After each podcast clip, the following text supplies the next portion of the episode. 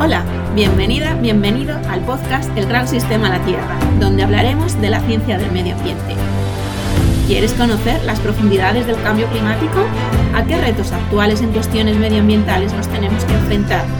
¿Son las marcas que se anuncian como sostenibles y ecológicas realmente sostenibles y ecológicas? Todo esto y mucho, mucho más aquí. Comenzamos. Hola, ¿qué tal? Bienvenida, bienvenido a este nuevo episodio del Gran Sistema La Tierra. Hoy tenemos un episodio un poquito especial y distinto porque lo que te traigo es una entrevista. Eh, quizá no van a ser eh, temas ambientales como en otros episodios, vamos a hablar más de naturaleza y de plantas, eh, sobre todo los recursos que la naturaleza y estas plantas pues, tienen para nosotros. Y para eso he traído a una de las mejores, si no la mejor, experta en plantas y fitoterapia de España. Ella es Virginia, Virginia Ceballos y es la directora de Escuela Herbal y está detrás del seudónimo Trucos Naturales, donde comparte un montón de contenido en sus redes sociales, en este caso en Instagram y YouTube. Pero casi mejor la vamos a saludar y que se presente ella y, que nos cuente. ¿Qué tal, Virginia? ¿Cómo estás? Hola Adri, buenos días. Muy bien, aquí estamos, listos para, para hablar contigo, que es algo que me hace un montón de ilusión. Genial. Bueno, para hablar conmigo y para contarle también un poco a la gente, pues em, toda esa información que tenemos, que seguro que es mm, útil. Sobre todo la entrevista viene de parte de que yo ya te conozco de antes y sé detrás de tu trabajo eh, la motivación que hay. Y básicamente eso creo que es lo interesante para compartir con las personas que nos puedan estar escuchando. Y vamos un poco a ello. Entonces, no sé si te quieres presentar o contar algo de ti antes de que te lance la primera pregunta. Sí, si quieres cuento un poquito, saber de dónde vengo para, para que la gente sepa un poquito hacia dónde va mi trabajo, ¿no? A ver, yo desde, desde chica siempre me gustó bastante el campo, aunque no he tenido familiares así como muy directos que me, que me enseñasen, ¿no? Bien el tema de las plantas, aves y demás, pero siempre es una cosa que, que me ha gustado mucho. Es más, como que siempre tenía una deriva muy hacia el medio ambiente. cuando el bachillerato estaba ahí un poquito dividida entre salud y medio ambiente y al final terminé, hacer terminé estudiando un módulo de grado superior de, temas forestales y luego al final terminé como naturópata, pero bueno, estaba ahí un poquito como muy mezclada y al final después de muchos, muchos años he encontrado un poco como mi espacio entre esos dos mundos, en la parte de lo que es la parte de las plantas medicinales, ¿no? La fitoterapia y también la parte un poco de divulgación de medio ambiente, porque tiene una conexión muy, muy grande. Ahí está un poquito. Genial. Pues básicamente, si te parece, empezamos un poco eh, por eso. ¿Cuál es eh, la motivación? Bueno, tienes un curso de fitoterapia que se llama curso de fitoterapia, de fitoterapia práctica, ¿no? No sé si nos quieres contar un poco sobre él y sobre todo preguntarte un poco la motivación que había detrás para empezar con, con esta parte de lo que tú dices, ¿no? Em, ya enseñar a otras personas pues toda esa parte medicinal que tienen las plantas y cómo pueden ayudarnos. El, el curso de fitoterapia eh, práctica ha sido el resultado de como de muchísimos años de experiencia y vienen por diferentes cosas. Primero porque creo que las personas que realmente quieren ayudar a, a estar mejor, ¿no? a cuidar su salud, eh, para que realmente sea más efectivo, creo que nos tenemos que implicar de forma directa, no solo tomarnos una pastilla y ya está, sino el saber cómo prepararnos nosotros mismos los, las cinturas o los jarabes, o implicarnos así directamente, pero de forma de verdad física, ¿no? Donde podemos hacer una elaboración, creo que eso aumenta eh, nuestra conciencia sobre nosotros mismos, sobre nuestro cuerpo y también aumenta también la conciencia que tenemos con, las plantas, ¿no? por decirlo aquí en la fitoterapia, lógicamente, en, nuestros protagonistas son las plantas medicinales. ¿no? Entonces, es muy importante también valorarlas, porque cuando no es lo mismo ir tú a la farmacia o a un herbolario y comprar y ya está, como si fuera una cosa que no sabes ni de dónde viene, eh, a eh, recolectar tú la planta, cultivarla y recolectarla y elaborarla. O también comprarla, pero ser consciente bien de cómo es esa planta, ¿no? Porque además hay muchas plantas que se están usando en demasía y hay que conocer bien su origen, porque hay algunas plantas que están son plantas vulnerables, ¿no? Plantas también que pueden venir eh, de zonas y países que a lo mejor tienen contaminación muy grande de metales pesados o de otros tóxicos que pueden ser bastante malos para nuestra salud. O también a nivel de medio ambiente de que está muy bien los superalimentos, pero no tiene mucha lógica cuando vienen de súper lejos, ¿no? Cuando a lo mejor aquí también cerquita tenemos un montón de plantas que nos pueden ayudar. Entonces, esa mirada global me parecía muy importante, porque está muy bien decir, hoy me quiero cuidar, pero ¿a qué coste, no? Es un poco llegar a ese equilibrio, un poquito. Vale, un poco la parte de concienciación de, vale, me interesa la salud, pero realmente cómo estoy gestionando esta salud, ¿no? En plan, ¿de dónde está viniendo todo? Entonces, entiendo un poco por lo que cuentas que, que tú haces la propia recolección de, tu, de las plantas a la hora de hacer tú los preparados. ¿Nos puedes contar un poco sobre, bueno, no sé, em, toda esta parte de recolección, preparados y todo por el estilo un poco? Ah, bueno, no sé si igual es una pregunta muy extensa. Sí, sí, no, pero un poquito así en en resumen, a ver, algunas plantas las puedo recolectar, otras no, lógicamente, porque dependiendo de la zona donde vivamos cada uno, vamos a tener unas plantas u otras.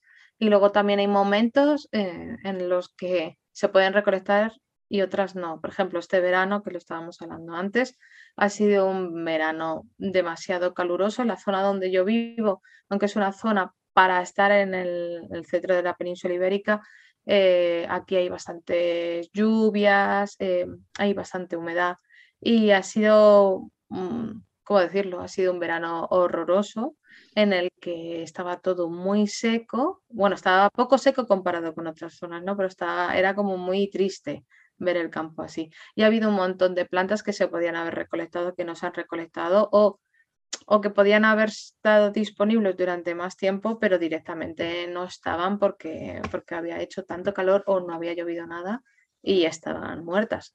Ya cuando han empezado las lluvias, hace ya pues, dos mesecillos, ya se han ido ¿no? animando, por decirlo así, y ahora volvemos a tener ciertas plantas que las podemos disfrutar un poco casi todo el año, pero se ha notado muchísimo. Entonces, eh, por lo general yo intento recolectar lo que yo pueda, por, lógicamente sabiendo que esas plantas las podemos recolectar, ¿no? porque hay plantas que, están, que son vulnerables o que están en, peligro de extinción, que lógicamente no se deben de recolectar, y las que se recolectan hay que recolectarlas con, mucha conciencia y en pequeña cantidad, ¿no? porque es un poquito que te guardas para ti, pero tienes que dejar para, para los demás y también para que la planta lógicamente subsista y esté bien. Es más, hay veces que está bien tener hasta semillas y a cambio de, esa planta que recolectas, echar también unas semillas o en otra zona para, ayudar a que la planta se mantenga bien.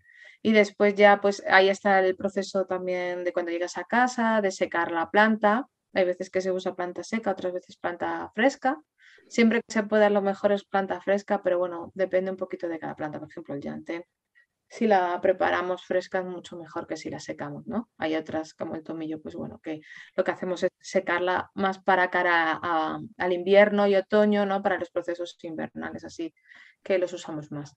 Y luego ya de ahí, pues según la planta, pues hacemos un jarabe, una tintura o una tintura hidroglicerinada, yo que sé, un poquito en función de la planta. Y es una parte muy bonita. Es una parte que te enseña y es algo que me gusta y me gusta matizar muchísimo en el curso y también en muchos vídeos que, comparto, que intento recalcarlo, es el tema del ritmo de la naturaleza, que realmente es nuestro ritmo, ¿no? En este caso serían las estaciones, en cuando empieza a florecer la planta, cuando se recolecta esa planta, luego cómo la ves madurar, luego en otoño el tema de los frutos, ¿no? Y vas, vas un poco como interiorizando un poco más ese ritmo que creo que hemos perdido. Y que luego cuando uno es más consciente se da cuenta que nosotros mismos y nuestra salud también tiene ese ritmo. Y que muchas veces cuando perdemos ese ritmo y esa conciencia es cuando empezamos a encontrarnos peor. Sobre todo más desde nuestra parte, digamos, más emotiva, eh, em, la parte más emocional, ¿no? Más, más de conciencia nuestra, que muchas veces la perdemos. En este mundo de, prisas siempre vamos corriendo y no somos capaces de escucharnos ni escuchar a nuestro cuerpo ni nada. Entonces, cuando haces este tipo de cosas, yo creo que nos sirve un poco como terapia.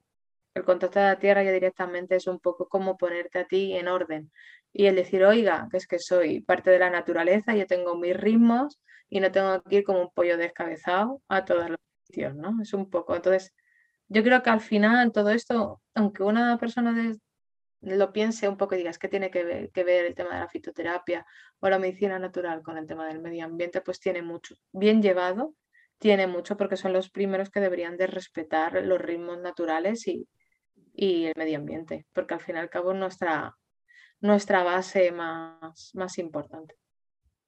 Claro, y sobre todo esa parte que decías que me parece muy interesante, que es justamente que nosotros también formamos parte ¿no? de esta naturaleza y que nos desconectamos a veces de ella y al final eso nos hace sentirnos mal. Y luego hay mogollón de personas preguntándose por qué me siento mal y a lo mejor es porque te has desconectado de esa parte natural. Entonces, por lo que comentas, una parte de trabajar o conocer esta parte de, de la sabiduría de las plantas y de la medicina de las plantas es poder acercarnos un poco quizás también a, esa parte natural que el ser humano tiene, ¿no? Es por lo, ahí por lo que me ibas diciendo, por la cara que pones, digo, no sé si me estoy equivocando. Em, y acercarnos un poco a esa, a esa naturaleza. ¿Crees que mm, es una buena o es un buen método también para quizás em, conocer todo lo que la naturaleza, porque sabemos de alguna manera, pero creo que no, no interiorizamos que todo lo que tenemos viene de la naturaleza. Todo lo que los seres humanos tenemos viene del planeta, ¿no? Pero no parece, aunque lo sabemos, siento que no lo interiorizamos y quería preguntarte si crees que es una buena manera como entender todo lo que decías de los ritmos de la naturaleza, el propio crecimiento de la planta, em, ese trabajo de conciencia, de valoración de lo que tenemos y de lo que nos puede dar y cómo el hecho de trabajar una planta de manera sencilla, bueno, sencilla o no sé cómo será de complicada la elaboración, realmente tiene algo positivo para nosotros como puede ser em, ayudarnos eh, a nivel emocional y a nivel físico con esa parte más medicinal.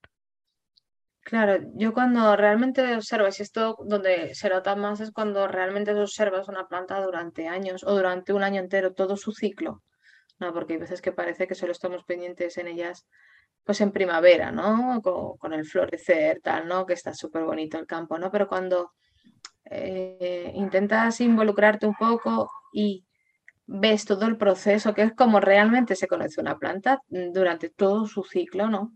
Em, es cuando te, fijas eso en el ritmo y te das cuenta que la planta tiene su ritmo, los árboles tienen su ritmo y que nosotros también tendríamos que tener ese, ese ritmo, ¿no? Y a la hora muchas veces de, de cuando nos enfermamos o cuando estamos más estresados, si reflexionas, pues dices, anda, pues igual yo también necesito esa, esa, etapa de meterme un poco en mi, en mi mundo, en mi casa, en mi refugio, por decirlo Y descansar y coger fuerzas. Entonces, todo yo creo que al fin y al cabo, de, simplemente de, la observación, podemos sacar un montón de información que nos va a venir bien para nosotros. A lo mejor ya no digo para a nivel ya físico, sino también muchas veces a nivel emocional, porque yo creo que tenemos un desgaste muy grande, queremos llegar a todas partes y al final es el decir, bueno, pues también hay que descansar. Yo como siempre digo muchas veces a los alumnos, y es que es verdad que, que muchas veces no necesitamos 300 plantas, lo que necesitamos es comer bien, dormir bien y unas, un poquito de vacaciones. Muchas veces eso es la cura para casi mm, para un montón de cosas, ¿no? Y, y, eso es una cosa que yo creo que nos plantea bastante la naturaleza, todo este tema de, de, de los ritmos.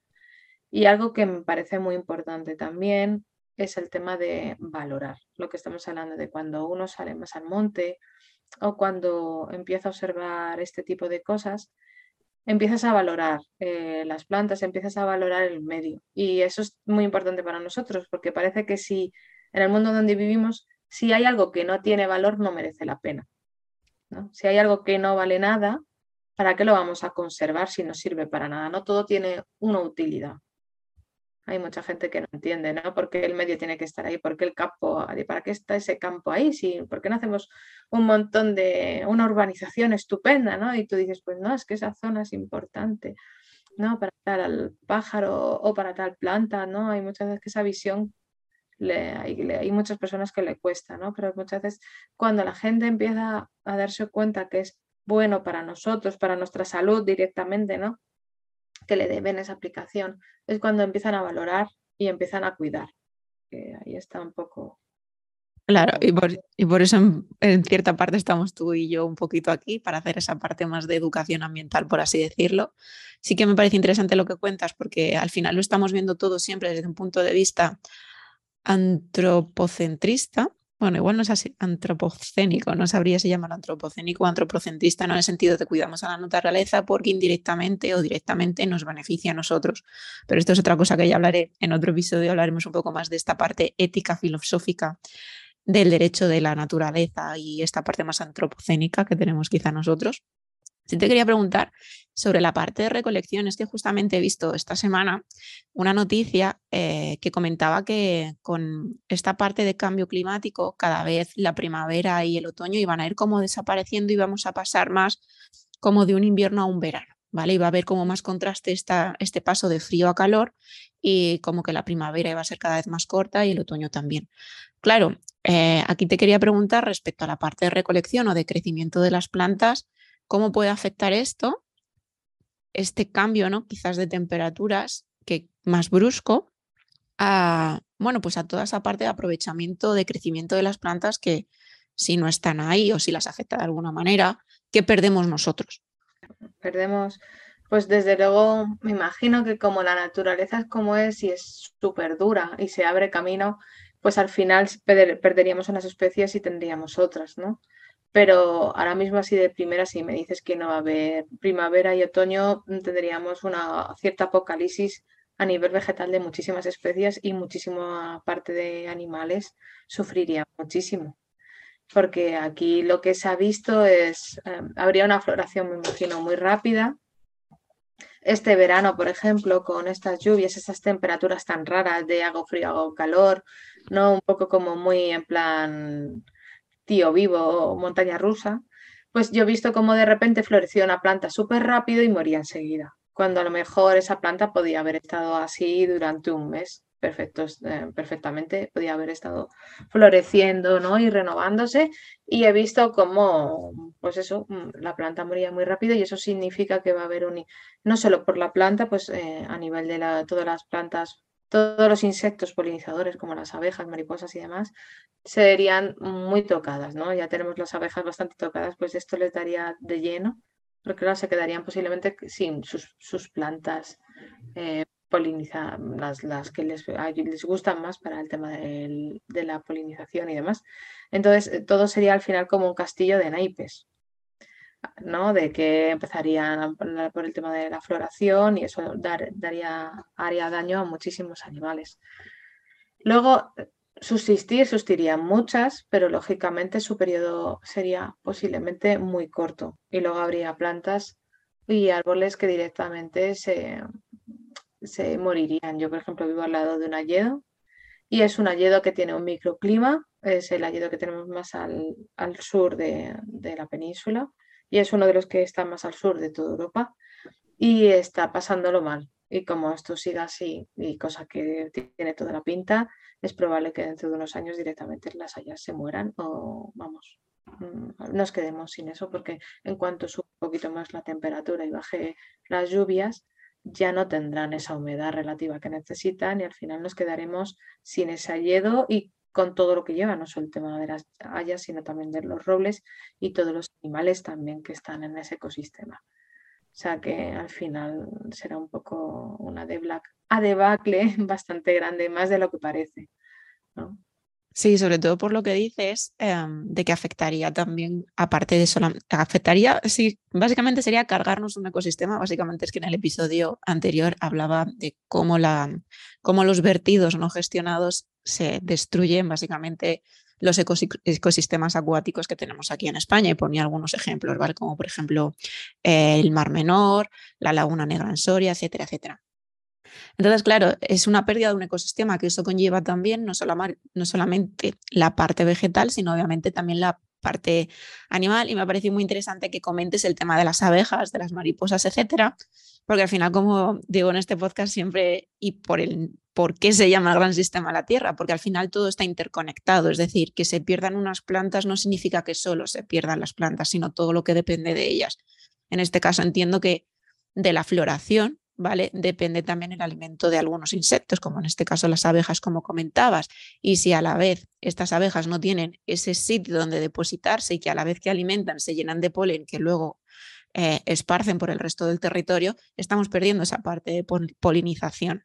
O sea, es por ahí, ¿no? Exactamente. Sí, sí, sí, es que claro, al final es si realmente a todas las, claro, sin pensar en todos los insectos, ¿no? Que cada insecto tiene su valía, incluso los mosquitos que tanto nos joroban y enfermedades nos, nos pueden contagiar, ¿no? Pero pensando en todos los polinizadores son fundamentales para nosotros, son fundamentales para, para muchísimas plantas de la agricultura. Entonces, ahí sufrirían muchísimo, ya están bastante em, dañados ¿no? por un montón de pesticidas y demás.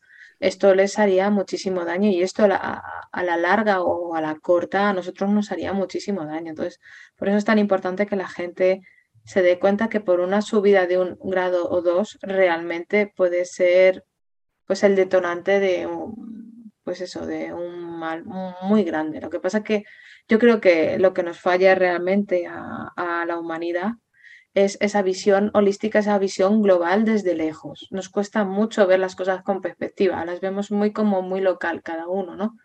Es esa, esa opción de abstraerse y ver las cosas realmente como decir, hostia, en 10, 20, 50 años y verlo no solo en nuestra localidad, en nuestro país, sino en todo el globo, nos cuesta mucho, que yo creo que realmente es lo que nos está fallando. Y es lo que no nos cuesta ver de que realmente que estos insectos tuvieran este problema que al final nos podría traer un daño eh, a, gran escala. Sí, justamente es un poco eh, eso que comentaba también en otros episodios, más relacionado desde el punto de vista de que, lo, que lo que conocemos ahora está ahí porque tiene unas condiciones por las que está viviendo, unas condiciones de temperatura, unas condiciones de humedad, unas condiciones X, que si cambiamos esas condiciones, pues aparecerá otra cosa, aunque se cambien en una pequeña, en una proporción muy pequeña, como tú comentabas ahora, pues de uno o de dos grados. Em, te quería preguntar también, eh, claro, si estamos perdiendo em, estas plantas, ¿vale? Que de alguna manera tienen un recurso, ya no solamente que tengan un recurso para las abejas, un recurso para la polinización, etcétera, también tienen un recurso para nosotros desde la medicina. Es decir, si perdemos estas plantas que de alguna manera estamos extrayendo sus propiedades para generar medicinas para nosotros, ¿qué más puede pasar por aquí? Es decir, por ejemplo, eh, sé que comentabas que este año has tenido algún problema para hacer algunas de las recetas medicinales que tú haces justamente por eso, porque no encontrabas las plantas. ¿Existiría alguna manera de, o sea, cómo podríamos intentar paliar esto? ¿Se te ocurre alguna manera así a bote pronto?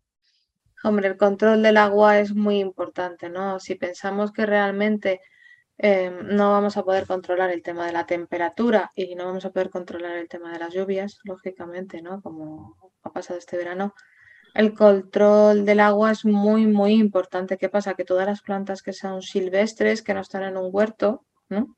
Sufren un montón, lógicamente, porque o las cuidamos o, se mueren. Entonces sería muy complicado. Pero sí que es verdad que hay ciertas zonas donde tendríamos que intentar eh, reflexionar un poco lo que está pasando, verlo un poco con vista, incluso ser un poco pesimistas en el sentido de, oye, pues igual tenemos que ahorrar a nivel energético, a nivel hídrico, y, y hacer cambios. Yo donde vivo, por ejemplo, riegan de una forma muy como a manta y demás, pues igual tendríamos que pasar a goteo. Igual deberíamos hacer, en algunos sitios lo hacen así, ¿no? Pero igual lo que tenemos que hacer es en un depósito, de gastarnos un dinero en, el riego por goteo y es una forma de controlar. ¿Qué pasa? Que un año bueno de lluvias no hay ningún problema, pero un año donde ha habido poca lluvia y ha habido un calor excesivo como nunca, pues eso nos va, nos va a hacer mucho daño. Entonces, creo que tenemos que intentar ser previsores y sobre todo en ese sentido controlar el agua. El problema van a ser eso, todas esas plantas silvestres donde no, donde no llegamos o donde directamente este verano lógicamente no se ha regado ni nada porque no se podría. Entonces tampoco tendríamos muchas herramientas en que hacer. Cosas que se podrían hacer. Mm, a ver, aquí en esta zona donde vivo pues no es así, pero sí que en algunas otras zonas eh, el tema de las podas excesivas, el, tema también de la agricultura, dependiendo de cómo sea, eh, deja muy poquita masa forestal que pueda proteger a ciertas plantas. Entonces, igual, en previsión, em, ¿no? lo que sería la gestión forestal y la gestión agrícola también podría intentar ayudar a, preservar ciertas plantas. ¿no? no es lo mismo es talar un monte entero ¿no? que hacer una entresaca, ¿no? hay muchas formas de gestión y esa gestión es fundamental también para poder ayudar a que ciertas plantas perduren. creo que sería un poco por ahí. Es que es muy complicado. Siempre el tema de la temperatura, sobre todo siendo mitad del monte, es, muy complicado, ¿no? pero sí que igual, si no podas esa zona o si no talas esa zona, pues igual la sombra de los árboles pueden ayudar a que esas plantas puedan tirar para adelante, ¿no?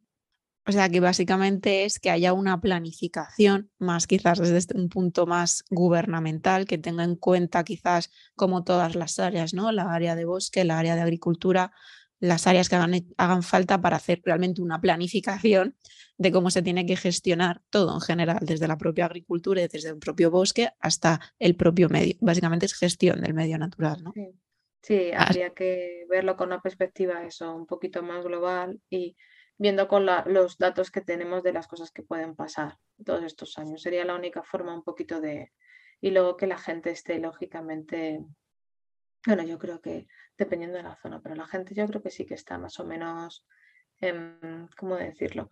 Están mentalizadas, ¿no? De, un poquito de cuidado, pero sí que hay que seguir manteniendo esa educación ambiental de, para que la gente cuide dentro de, de, lo que cabe. Yo sé que eh, tenemos un trabajo muy duro por delante, pero si encima tienes una persona que va como un elefante en una cacharrería y no va cuidando lo que va pisando, ni no sabe ni, nada lo que, lo que tiene alrededor, que ese es el problema, pues va a ser más complicado cuidar del medio. Pero si la gente está más mentalizada, tiene más conocimiento, lo va a valorar más.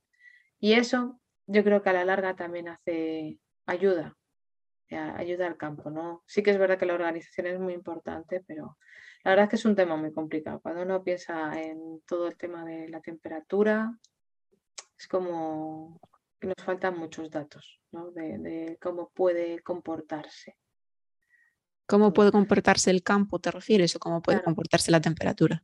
Cómo puede comportarse la evolución de cada planta un poco, ¿no? Porque hay plantas que son muy adaptables, pero también necesitan que sea un cambio muy paulatino, muy despacito, ¿no? El problema es cuando sobre todo es un cambio como muy rápido, no les da tiempo a adaptarse. Porque es verdad que todas las plantas aromáticas que tenemos en toda la parte central, por ejemplo, son plantas súper duras, ¿no? Y es más, o sea, cuando su cantidad de aceite esencial es más potente es cuando tiene más sequedad y demás.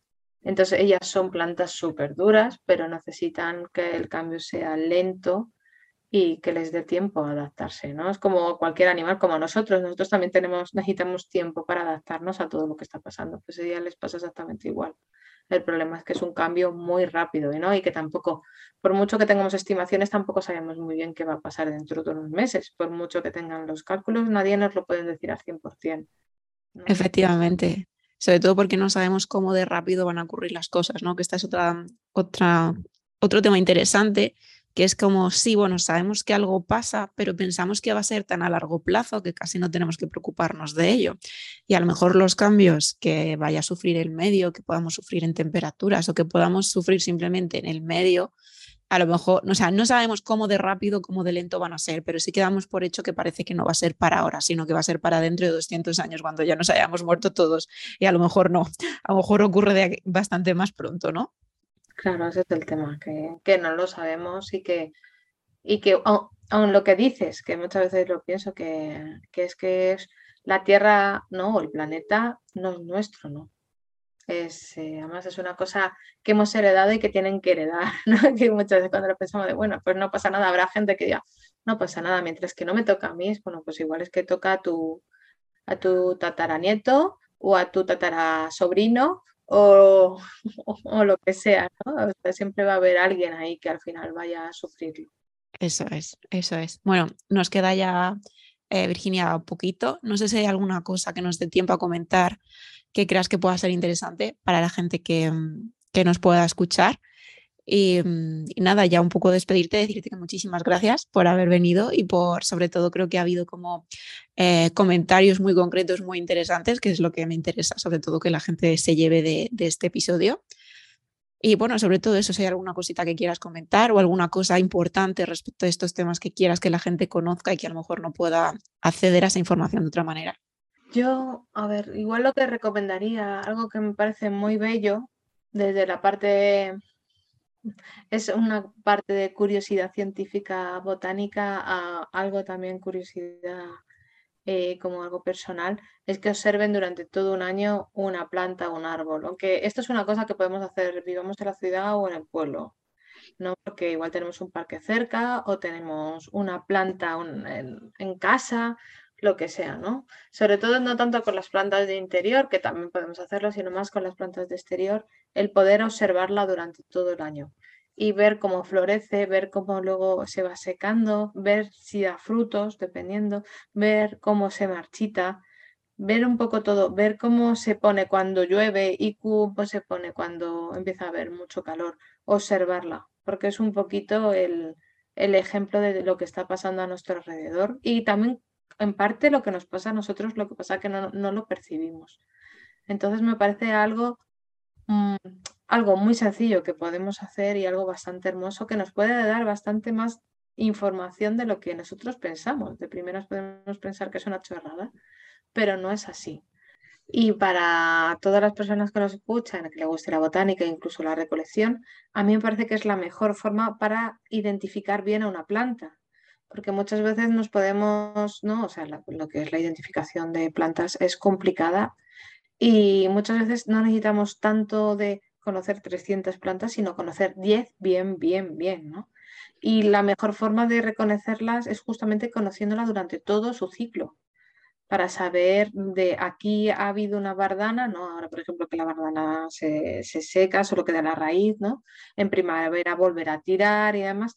Entonces, al poderla observar todo el año, tú sabes al final dónde está la bardana para recolectar en otoño o invierno su raíz por ejemplo, si, se necesita.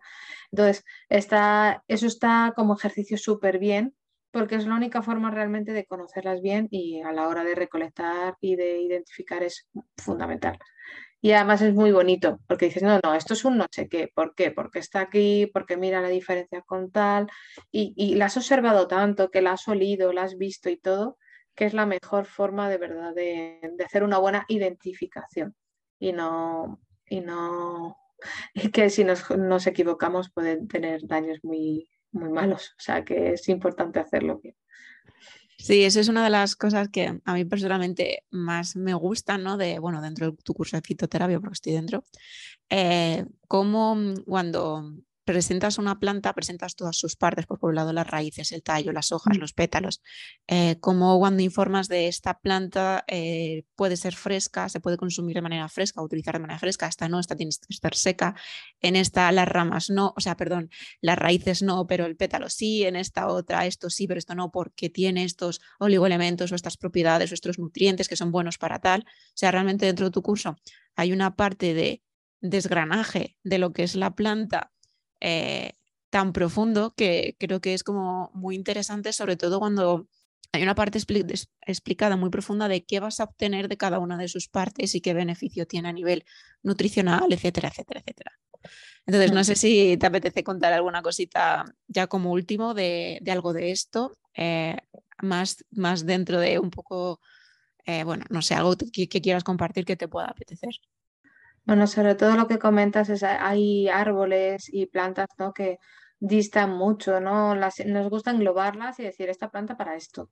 Pero es verdad, por ejemplo, como el sauco, que tiene diferentes, mm, ¿no? Las flores, las bayas. Antiguamente se usaban las cortezas, ¿no? Incluso las hojas, ¿no? Y cada una tiene una propiedad. Algunas son parecidas, otras son diferentes. Y la forma de uso también es diferente. Y es algo muy bello para no simplificar las cosas yo me imagino que soy un amante bastante grande de las plantas, me lo dicen mis hijas, de siempre con lo de las plantas. Y, eso que no soy una gran jardinera, ojalá que se me dieran ahí súper bien, me encantaría. Y es bonito porque las simplificamos mucho, tendemos a simplificar todo mucho, ¿no? Y cuando profundizas en una planta, pues a veces alucinas de lo bonita que es, ¿no? No solo por fuera, sino a nivel interno. Eh, lo compleja que puede llegar a ser, ¿no? Esa planta sin meternos en bioquímica ni nada de eso, ¿no? Así como un poquito desde más lejos. Así que, bueno, sí, hay que, yo estoy encantada. Yo lo que animo es eso, a, observar, a, reflexionar y a, potinguear, como digo siempre, ¿no? Meternos un poco manos en la masa, que creo que así de verdad que aprendemos mucho, mucho, mucho, aprendemos a valorar, porque es verdad que yo siempre se lo digo mucho a mi chico, digo, si yo tuviera que coger planta para, para todo el pueblo, tal como antiguamente, cuando no teníamos la farmacia actual, no tendríamos planta suficiente, tendría que tirarme la mitad del año por todos los montes eh, adyacentes y con muy buena mano. O sea, es, es complicado, pero es muy, muy bello. Muy bello y aprendes un montón. Así que yo animo a gente que, que se ponga a ello, que además les va a venir de forma interna, les va a venir muy bien. Y luego es muy saludable y salir al campo, patear y ir con la guía de campo en la mano es algo maravilloso. Bueno, que también como actividad de ocio, ¿no? En ese sentido, te refieres. Sí, hay, hay que conjugar un poco todo, claro nuestro ocio puede ser algo muy, muy, muy de aprendizaje, ¿no? Y se lo puede hacer con los niños, es algo muy importante. Y cuando empiezas a, aprender cosas prácticas, también mola mucho, ¿no? No solo la parte como más teórica, sino que vas viendo esa aplicación de esa planta y que muchas veces en el, en el monte nos pasan cosas como que nos pican avispas o nos hemos hecho una, una herida o cualquier cosa, bueno, pues ese tipo de cosas siempre nos puede venir muy bien cuando andamos por ahí. De tener ahí un pequeño botiquín. Claro, te refieres a conocer la planta y cómo se aplica, por ejemplo, para curar esa picadura o esa pequeña herida. Eso es. Hay muchas veces que eso puede hacer que el camino de vuelta a casa sea mucho más agradable que cuando eh, estás jorobado y estás intentando volver a casa y, lo disfrutas y mola, y mola cuando tú mismo te haces ahí un preparado o tal. En el momento me refiero, mola mucho. Te hace sentir bien, cosa que creo que también hemos perdido un poco. Como ya no elaboramos tanto como antiguamente, cuando uno hace algo él mismo desde cero, como que te sube un poco la moral, ¿no? Como que dices, joder, soy capaz. Y eso, eso yo creo que nos gusta a todos. Sí, a mí una de las partes que me gusta es cuando hablas de las plantas que se, o que se pueden comer de manera fresca. Esto yo lo pienso en plan, es que si sales un día por el campo, te pierdes, como salen siempre noticias en la tele, sobre todo en primavera, que la gente sale a dar un paseo por el campo, por el monte, se pierden y es como, vale, pues por ejemplo, yo ya sé que el diente de león es una planta que puedes comer de manera fresca entera, ¿no? Eh, y así como muchas otras. Esa parte yo reconozco que es la que me llama mucho la atención, en plan, poder andar por el campo y conocer qué plantas podrías comerte sin ningún tipo de riesgo. Que es decir, que no te vayas a comer una parte que a lo mejor te pueda hacer daño, sino que sepas que es beneficiosa para ti. A mí personalmente me hace como, no sé, como que es la parte que más me gusta. Bueno, me mola mucho, es, algo divertido y es práctico lo que dices tú. Hay algo, una cosa que quería comentar, el, de que hemos hablado aparte más un poco a nivel general del campo, del medio ambiente, de las plantas así medicinales, pero algo que también sufriría mucho son esas plantas silvestres, que ya no me refiero a nivel de mm, como ecosistema, sino que también muchas de esas plantas silvestres son comestibles y que en algún momento a algunas personas les puede servir como, como ayuda, ¿no? Eh, entonces todo eso también se perdería y en algún momento realmente si la cosa no va bien y hay un cambio climático muy grande y demás, todo eso puede servir de alimento. O sea, no, no solo como una planta que estoy pisando con mi bota, ¿no? sino como eso te puede servir para la ensalada. Entonces, también es muy importante porque es un alimento, ¿no? Son vitaminas y minerales y proteínas que nos pueden venir y nos pueden salvar la vida en algún momento clave de que no tengamos eh, otro tipo de, alimento o que nos llegue poco alimento, ¿no? Entonces eso también hay que valorar, lo que esas plantas silvestres muchas son comestibles. Claro, en este caso ah, decías cambio climático, pero también puede ser una guerra o cualquier desastre pueden pasar que puede ocurrir que nunca sabemos por dónde pueden salir las cosas. Nos referíamos un poco a eso, ¿no?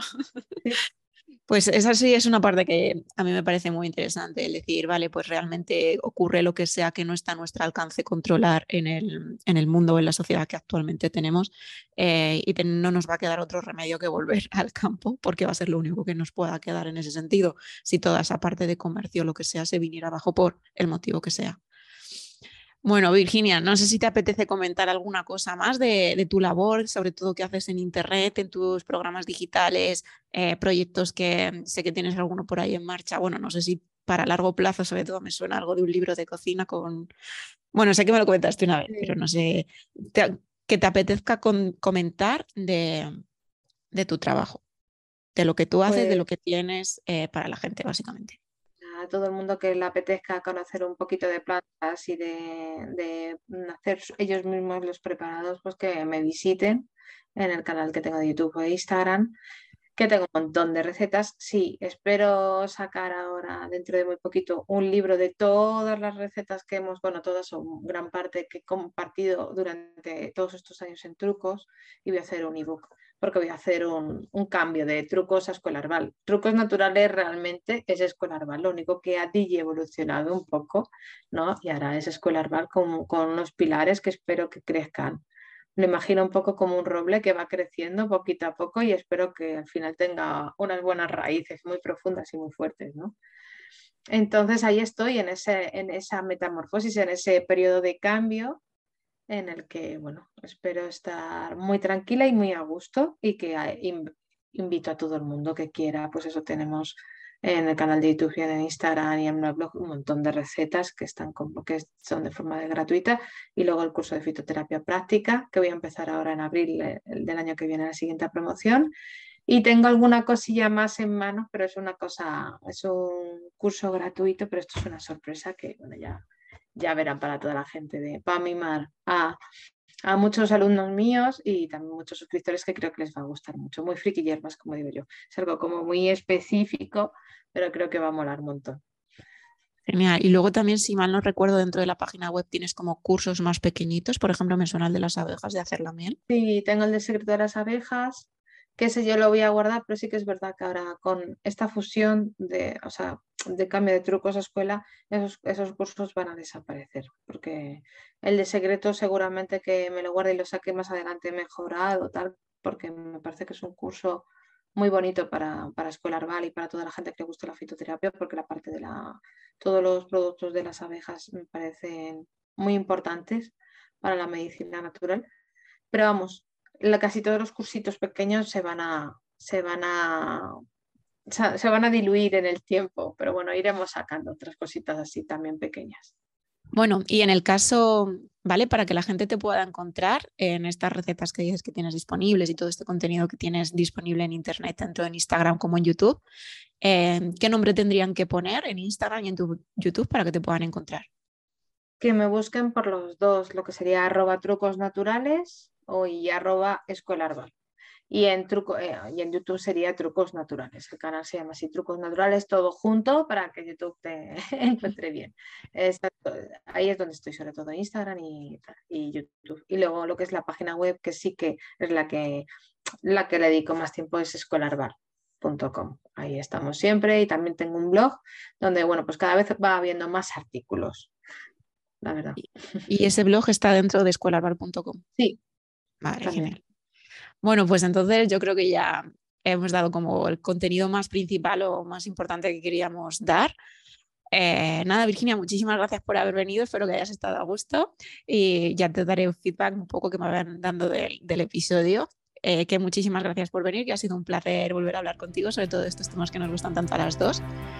Y que terminamos aquí ya el episodio de hoy. Sobre todo recordar a las personas que si quieren dejar algún comentario eh, pueden hacerlo en la dirección de email el gran sistema la tierra arroba gmail.com y que nos vemos en, en el próximo. Muchísimas gracias y nada, nos despedimos.